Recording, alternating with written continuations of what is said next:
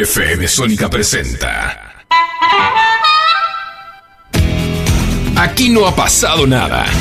Una hora con toda la actualidad política del conurbano.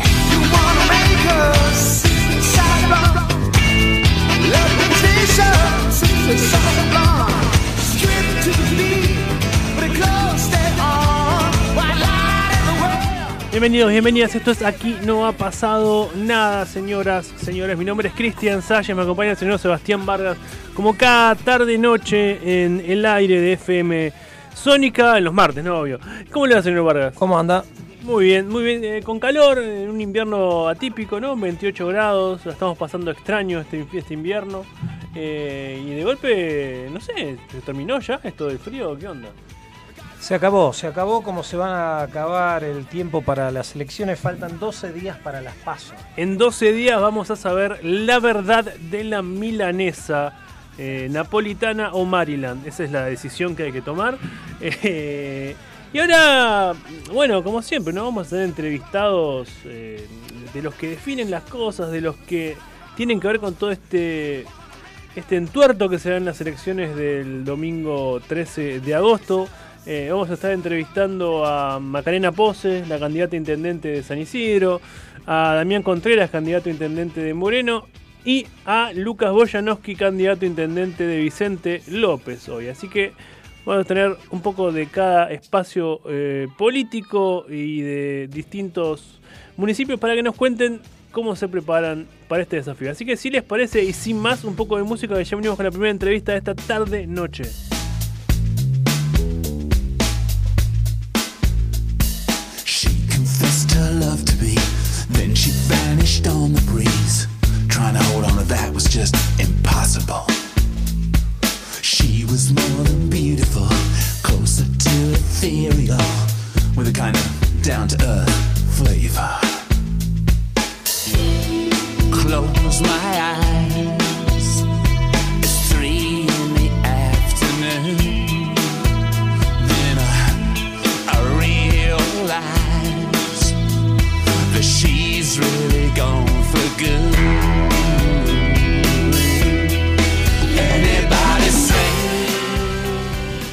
Seguimos en Aquí No ha pasado nada, lo adelantábamos, tenemos al aire a Macarena eh, Pose, eh, precandidata a intendenta de San Isidro de Juntos por el Cambio. ¿Cómo estás Macarena? Hola Cristian, gracias por la invitación. No, gracias a vos eh, por la comunicación. Maca, sabemos que estás a full con la campaña, a 12 días de las pasos recorriendo eh, cada barrio, me imagino. Eh, bueno, pre- preguntarte cómo viene eso justamente, ¿no? ¿Cómo viene la campaña? Estamos muy cerca de las elecciones. ¿Cómo estás viendo el clima en San Isidro? Bueno, en, las recorridas venimos venimos sintiendo un clima muy lindo, eh, mucha cercanía con los vecinos. Ahora justo eh, te, te pido disculpas si se escucha más o menos, estoy justo saliendo a un club, eh, pero siempre siguiendo la cercanía con los vecinos, escuchando proyectos, propuestas y también transmitiendo el proyecto de San Isidro Futuro. ¿Cuál es el San Isidro que viene? ¿Cuál es el San Isidro futuro que, le, contás a los vecinos, ¿no? Que, que tenés pensado si te toca efectivamente que te elijan como intendenta. Bueno, San Isidro eh, sigue siendo un lugar que va a seguir haciéndose cargo de la seguridad, eh, formando un cuerpo de guardias municipales que se sumaría a lo que ya se realiza en la actualidad con más de 200 móviles del programa Cuidados Comunitarios y las más de 2.000 cámaras que, están conectadas a la central de monitoreo. Eh, se, se va a seguir instalando cámaras.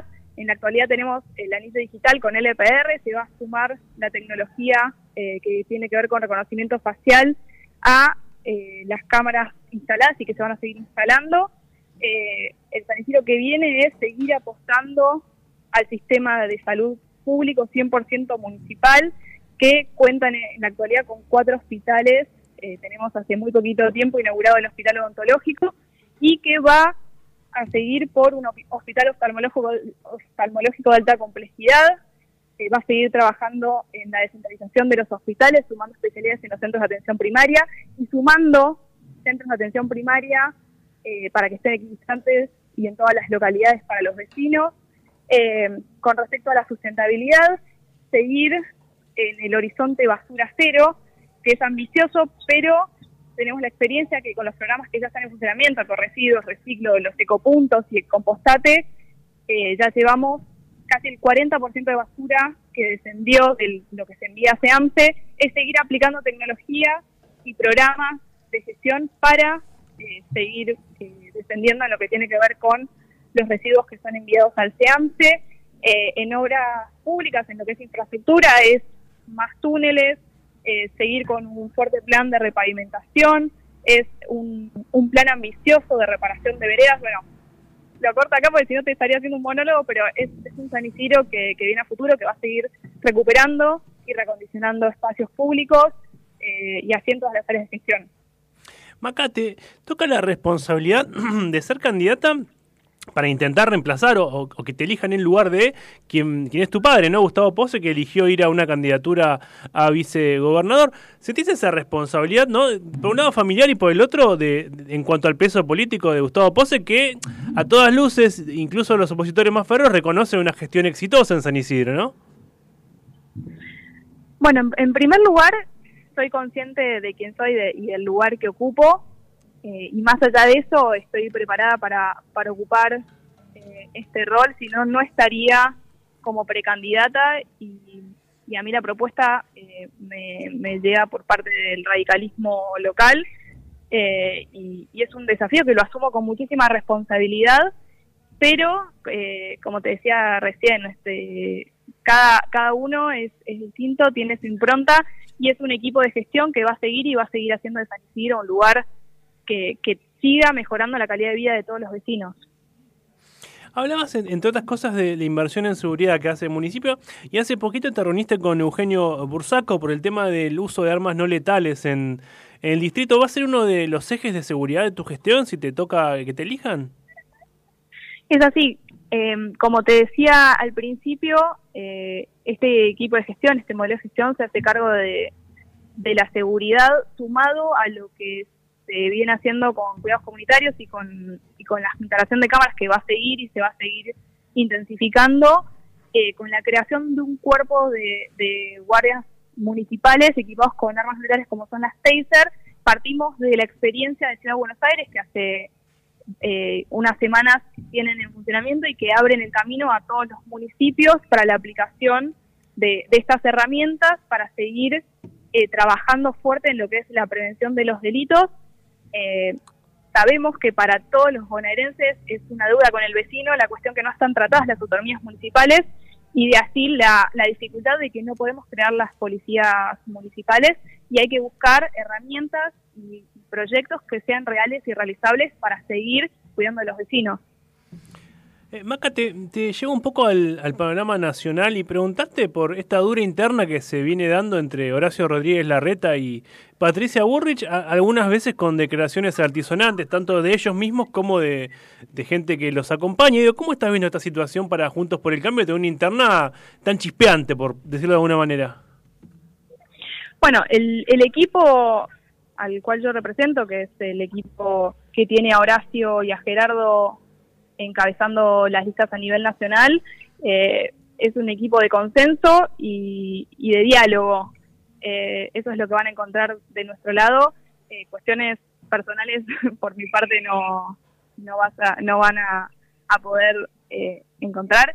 Sí, estamos todos enfocados en cambiar la Argentina, en el proyecto que todos los argentinos necesitamos, cambiar la realidad de los bonaerenses, junto con Diego y con Gustavo en, en la provincia de Buenos Aires.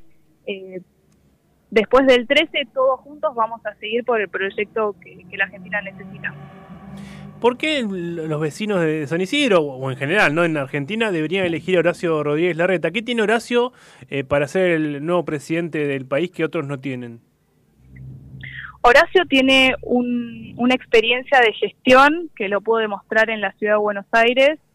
Eh, hizo de la ciudad de Buenos Aires la capital de Latinoamérica que es más segura. Eh, es, es, visible para todos los que transitan eh, la experiencia de gestión de Horacio, lo mismo que, que Gerardo, su gestión en, en Jujuy, y, y, lo que lo que mencionaba hace un ratito es eh, el equipo que, que nosotros representamos son equipos que saben trabajar, que tienen experiencia de gestión eh, Diego, eh, la experiencia en la ciudad de Buenos Aires, Gustavo, la experiencia en San Isidro, que se van a transmitir a la ciudad de Buenos Aires, a la, ciudad, a la provincia de Buenos Aires, y, y lo que representa este equipo es saber gestionar, saber trabajar y, y trabajar. La última, Macarena, y preguntarte, ¿qué crees que pasa con, con la Argentina, con la provincia, si, si se da otro mandato de, del Frente de Todos, Unión por la Patria, o si se quiere, del kirchnerismo, ¿no? ¿Qué, cómo termina el país si seguimos por este camino? La peor situación en la que puede estar eh, la provincia de Buenos Aires, todos los bonaerenses, es perder la esperanza de, que haya un horizonte y, y yo creo que, que eso es lo que lo que va a suceder, por eso por eso estamos convencidos que hay que cambiar la realidad de la provincia de Buenos Aires y hay que hacer el cambio que requiere la Argentina para que las generaciones de mi edad, las próximas generaciones, decidan quedarse en la Argentina y realizar sus proyectos acá, formar su familia acá y no irse del país. Maca, muchísimas gracias por tu tiempo. ¿eh? Gracias. Escucha, escuchábamos a Macarena eh, Pose, precandidata a intendenta de Juntos por el Cambio en eh, San Isidro. Si les parece un poco de música, ya venimos más de aquí no ha pasado nada.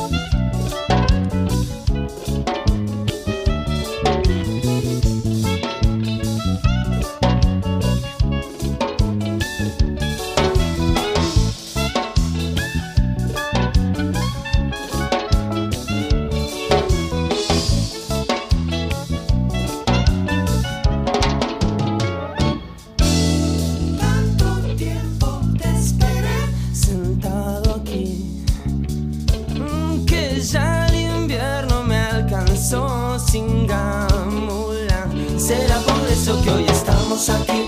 No hay nadie más que vos y yo. Será por eso que hoy estamos aquí. No hay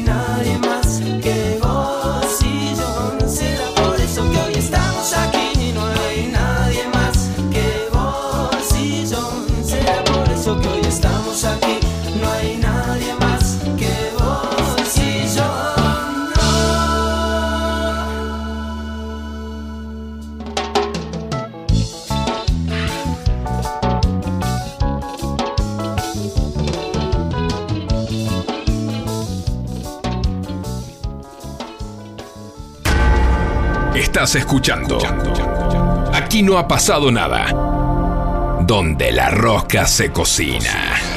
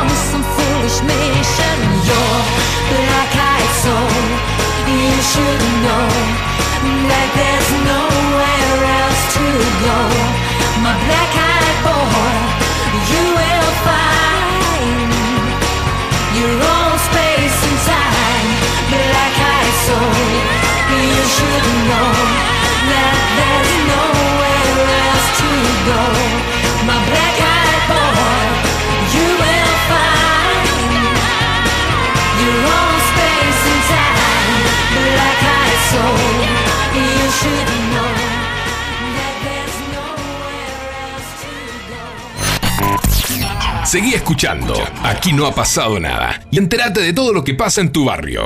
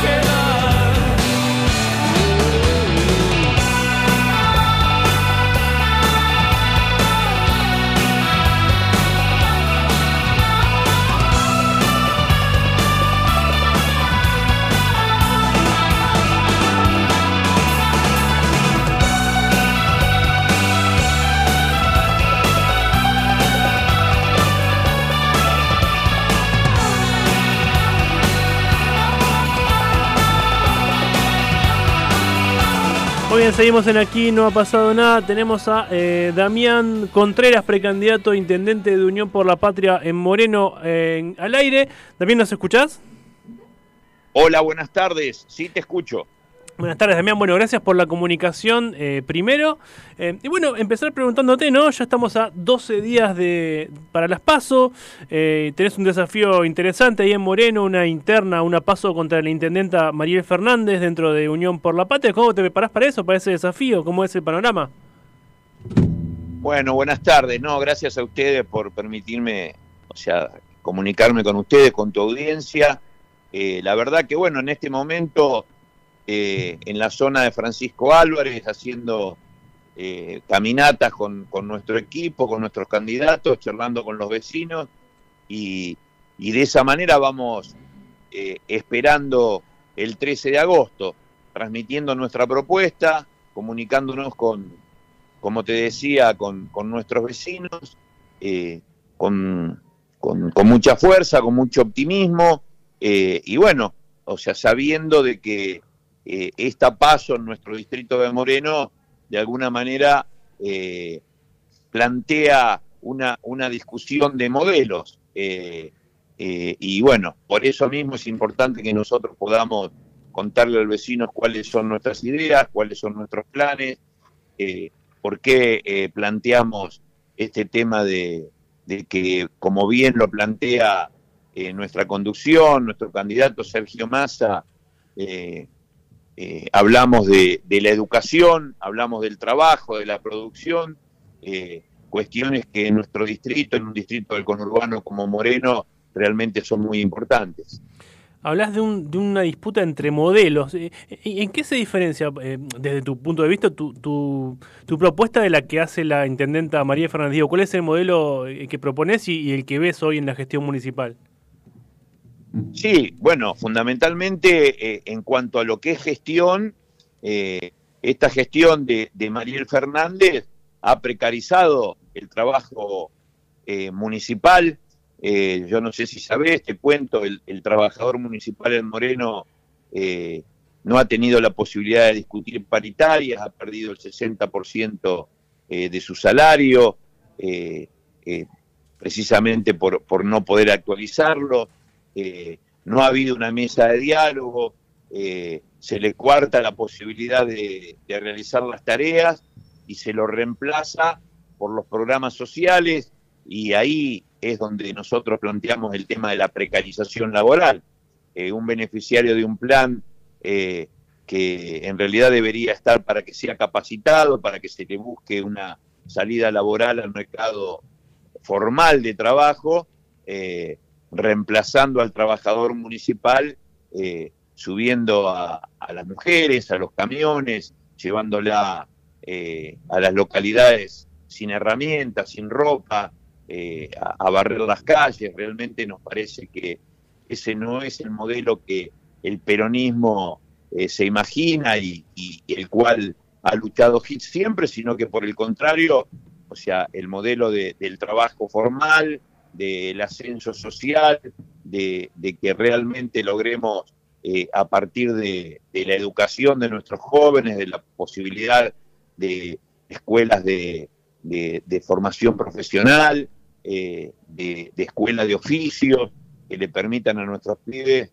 eh, tener la posibilidad de incorporarse al mercado formal, es las diferencias, yo creo que fundamentales en este tema que, planteamos desde la lista 1, de esta lista del peronismo de Moreno, y con las cuales estamos llegando a cada uno de, nuestros vecinos, como te decía, y después la cuestión diaria, la cuestión cotidiana que tiene que ver con hacernos cargo de la seguridad en nuestro distrito, hoy un distrito con mucha inseguridad, donde el Estado municipal pareciera no reaccionar, que le echa la culpa a la policía, que le eche la culpa a la fiscalía, que le eche la culpa al departamento judicial, cuando en realidad eh, entendemos que el jefe del territorio, el intendente, debe hacerse cargo de esas situaciones, de esa problemática, y, no en contra, sino junto con la policía, junto con la comunidad, junto con el departamento judicial, buscar las soluciones y, no permitir eh, que, la inseguridad, que eh, el narcotráfico en nuestro distrito eh, nos, nos venga invadiendo como hace mucho tiempo viene sucediendo y para eso hablamos de que la decisión política es fundamental, la decisión política de conformar esa mesa, de conformar eh, los mapas del delito en cada una de nuestras localidades.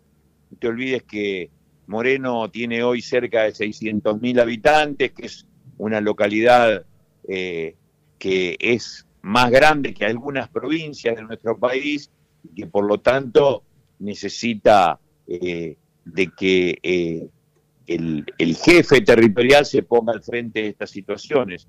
Así que eh, en eso trabajamos permanentemente, para eso tenemos eh, un equipo que hemos ido conformando en todo este tiempo, que tenemos propuestas, que tenemos compromiso, que somos vecinos nacidos, criados en Moreno, eh, que conocemos cuáles son los problemas y, por eso le pedimos la oportunidad que el 13 de agosto nos la den con su voto de confianza.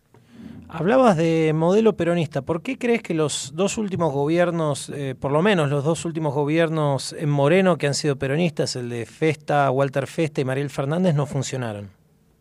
Bueno, entiendo que fundamentalmente este último gobierno eh, dista mucho de, los preceptos del peronismo. Esto es un movimiento social, el movimiento Evita, que como te decía, eh, entiende que desde lo que ellos llaman el cooperativismo, que no es tal, porque las cooperativas acá no existen, son beneficiarios de programas, eh, pero una cooperativa es otra cosa, una cooperativa es una asociación civil que tiene una comisión, que tiene integrantes, que dividen las ganancias, cosa que acá no existe. Acá son solo eh, el, relato, el título, pero después se los aprieta a los beneficiarios de los programas para que eh, cumpla con la precarización. Eso entendemos no es eh, peronismo, como te lo planteo. Eh, el peronismo tiene que ver con la cultura del trabajo, tiene que ver con el ascenso social, y por eso, digo, detrás de, del el sello del peronismo, o sea, en realidad hay otro modelo que no es el modelo eh, con el cual nosotros nos sentimos representados. Damián, la última, eh, y preguntarte por el panorama nacional, ¿no? Eh, Sergio Massa es el candidato de unidad de Unión por la Patria, y preguntarte cómo ves el panorama de cada las pasos para, para el gobierno, ¿no? ¿Tienen, tienen chance de ganar? Porque hay muchas encuestas que eh, van en contra, otras a favor, digo, ¿cómo es el escenario?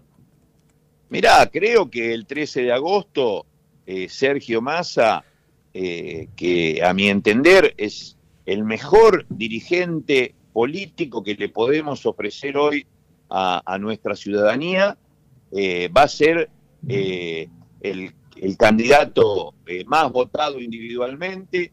Eso le va a permitir de agosto a octubre seguir perfilando su candidatura.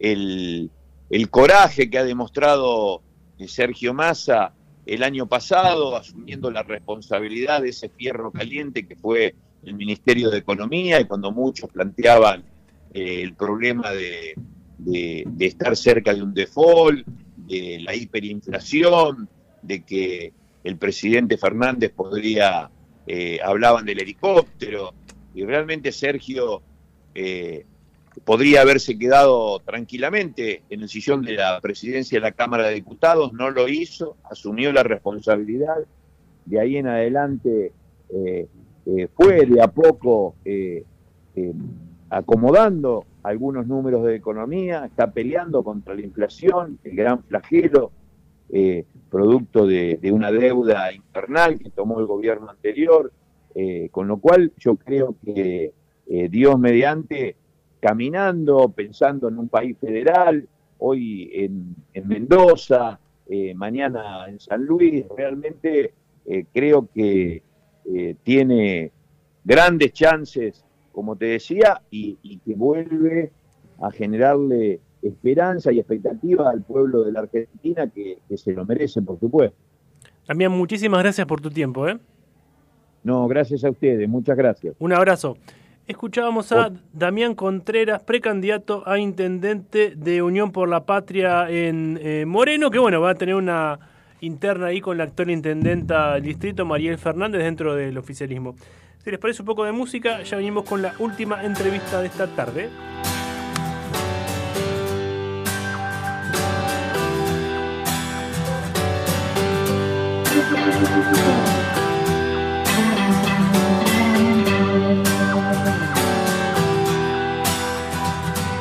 Yeah, we're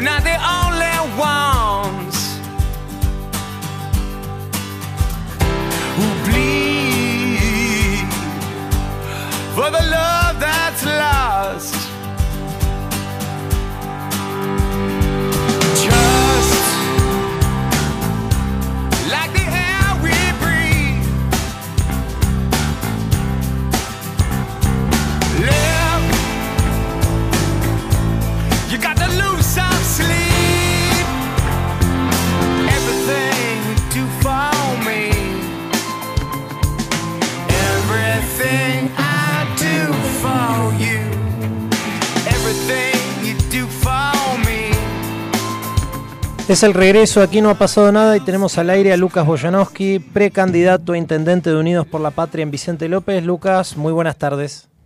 Buenas tardes, ¿cómo andan todos? Muy bien, Lucas. Bueno, comenzar preguntándote eh, cómo se está desarrollando esta campaña 12 días de, de Las Paso en un distrito complejo eh, como Vicente López, por lo menos para el peronismo, y con bueno una lista que se conformó de unidad. Mira, yo estoy contento con lo que estamos haciendo, que es una campaña muy llana, muy por abajo, muy de proximidad, no de pegar carteles, afiches, actos, sino de encontrarnos, encontrarnos mucho, de conversar, de charlar con los vecinos, con las vecinas. Eh, la verdad estoy contento con lo que estamos haciendo y con la propuesta que estamos impulsando, que es básicamente una propuesta desde nuestro espacio político, ¿no? Desde Unión por la Patria, desde los- candidatos nacionales, Sergio Massa, nuestro candidato de gobernador Axel, pero dándole la impronta particular que tenemos los vecinos y vecinos de Vicente López, que es de mucha cercanía, de pensar eh, juntos nuestra comunidad. Así que contento pues estamos desarrollando ese tipo de campaña. Justamente hablabas que, bueno, estás hablando con eh, los vecinos en el distrito y en ese mano a mano, ¿qué es lo que dicen los vecinos? ¿Qué, qué problemas se encuentran hoy en Vicente López? Mira, hay un, hay un hilo comunicante de, de situaciones que se repiten una y otra vez, que es eh, el estancamiento del Estado municipal, el cierto abandono del Estado municipal, eh, la verdad como una situación de, de- de deterioro de otras de cosas que en otro momento estuvieron mucho mejor y que hoy empiezan a encontrar las cosas que estaban bien deterioradas las respuestas a los problemas que se vienen eh, se vienen construyendo con perdurabilidad que no encuentran respuesta, los problemas de vivienda, los problemas habitacionales, esto se, hay como dos sectores, una parte a un lado de la Panamericana donde los problemas de vivienda son para los sectores más humildes, de barrios oh, hacinados, de barrios muy humildes, y del otro lado de la Panamericana donde la expansión inmobiliaria, las grandes torres, las excepciones inmobiliarias van deteriorando el modelo, la forma de vida del- de- habitual, histórica de los vecinos y vecinas de Vicente López.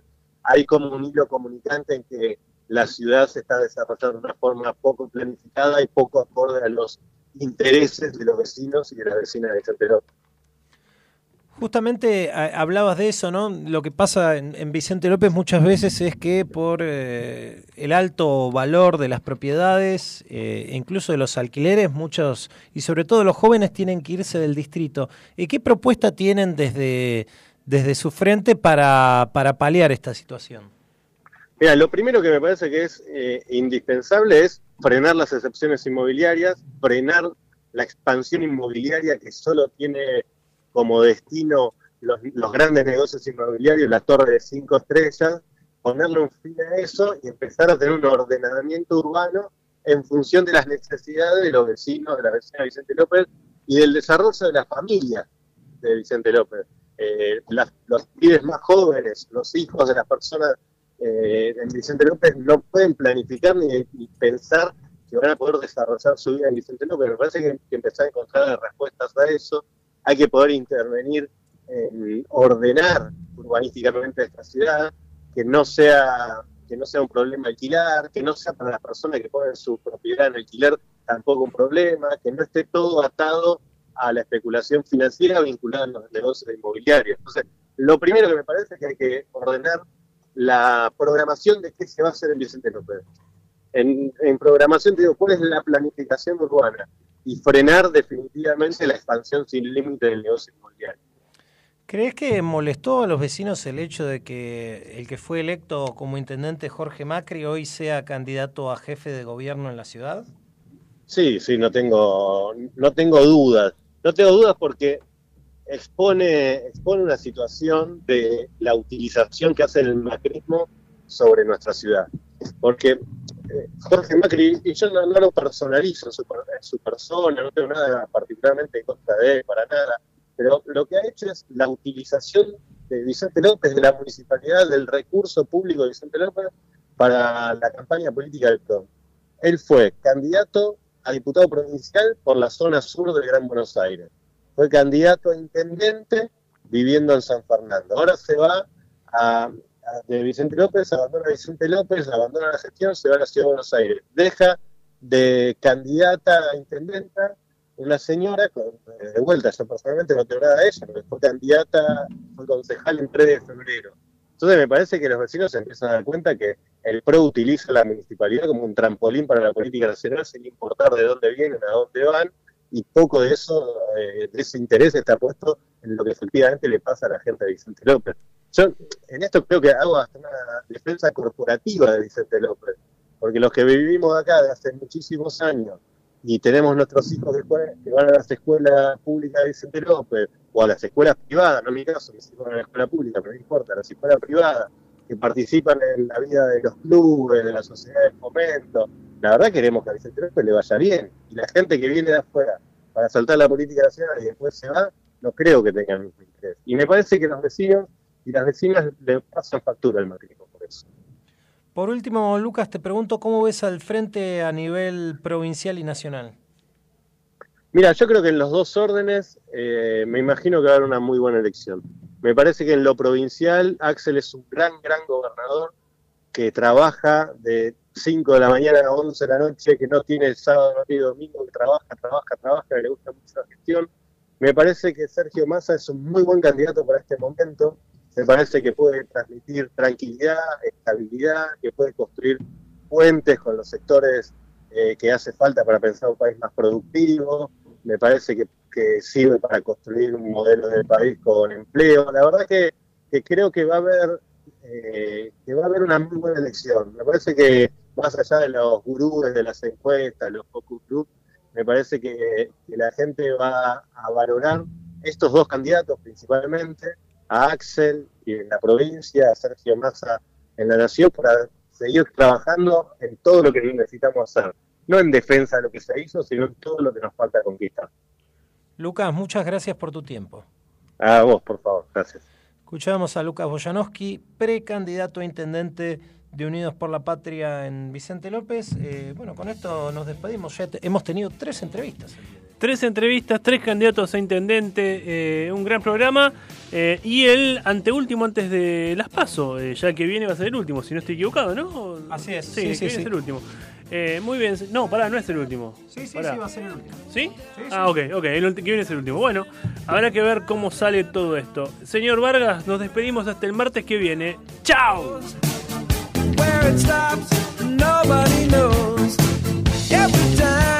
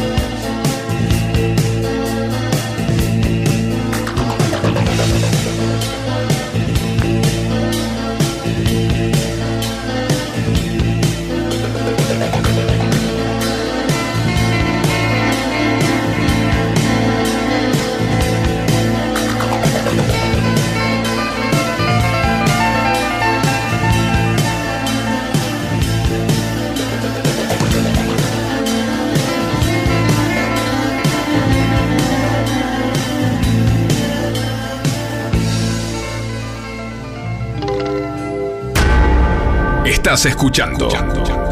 Aquí no ha pasado nada.